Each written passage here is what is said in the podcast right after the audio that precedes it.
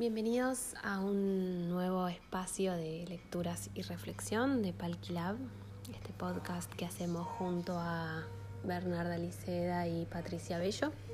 Yo soy Guadalupe Díaz Usandivaras y mm, en esta sección comparto algunas reflexiones derivadas de algunas lecturas de autores que creo que aportan bastante a, sobre todo en este momento que estamos atravesando de aislamiento físico. En este caso me reencontré con este libro que se llama El poder de ser vulnerable de Brené Brown.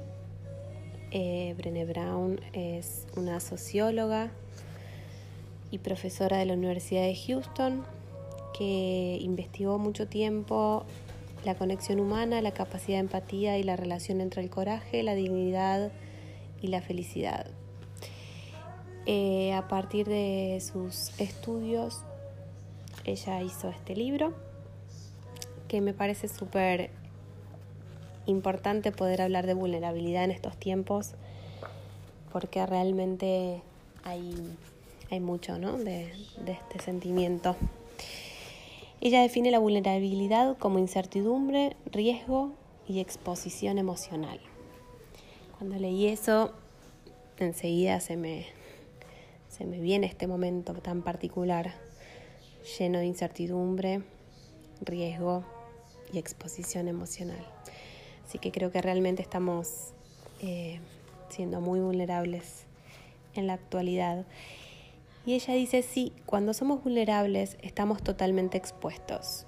Sí, estamos en la cámara de tortura que denominamos incertidumbre. Y sí, estamos asumiendo un enorme riesgo emocional cuando nos permitimos ser vulnerables. Pero no hay razón para creer que asumir riesgos, afrontar la incertidumbre y exponernos a las emociones equivalga a debilidad. Y, esta es la primera reflexión, ¿no? Entre vulnerabilidad y debilidad, me parece que queda claro su postura de que eso no es lo mismo. Em, y que hay que permitirse ser vulnerables porque es lo que pasa, es lo que nos atraviesa, es lo que sucede, pero no equivale a, a estar en un, momento de debilidad, sino a, a permitirnos transitarlo y con conciencia ir pudiendo atravesar este momento que va a pasar. Después ella habla del el, el perfeccionismo y dice que no es la clave del éxito. De hecho, las investigaciones muestran que el perfeccionismo dificulta todo logro. El perfeccionismo está correlacionado con la depresión, la ansiedad, la adicción y la parálisis en la vida o en las oportunidades perdidas.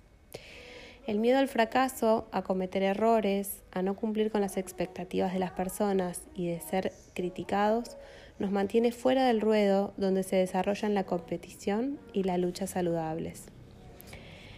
En el último episodio que grabamos juntas hablamos mucho de las exigencias de los roles, estos roles que están superpuestos en la actualidad y a presión y de cuánto nos exigimos para, para poder cumplir con las exigencias. Y a veces por ahí relativizar la, la exigencia puede ser el primer paso para despejar un poco esa sensación.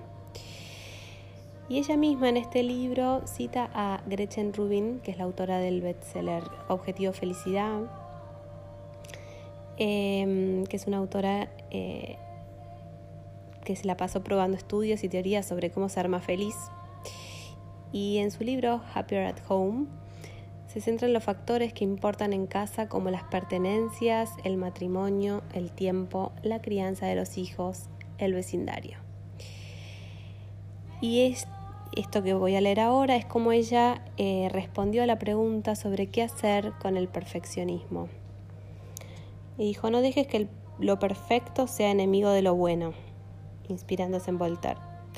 Dar un paseo de 20 minutos es mejor que no salir a correr 6 kilómetros. El libro imperfecto que se publica es mejor que el libro perfecto que no abandona nunca mi ordenador.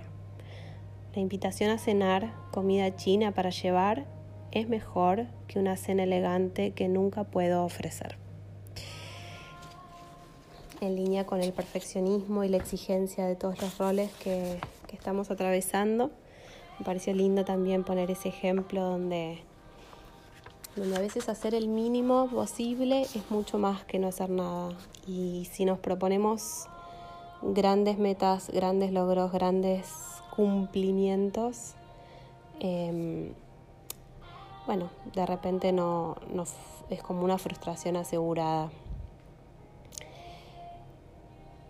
Y por último, quisiera compartir esto que ya dice, la estrategia de anestesiarse más universal es lo que yo llamo estar locamente ocupado. Que esto también es algo que, que algunos atraviesan en, esta, en este aislamiento, la necesidad de ocuparse, ¿no?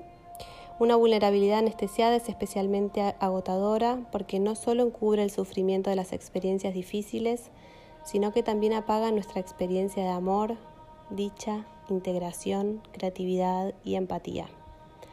No podemos anular selectivamente las emociones. Anula la oscuridad y anularás la luz. Muchas gracias.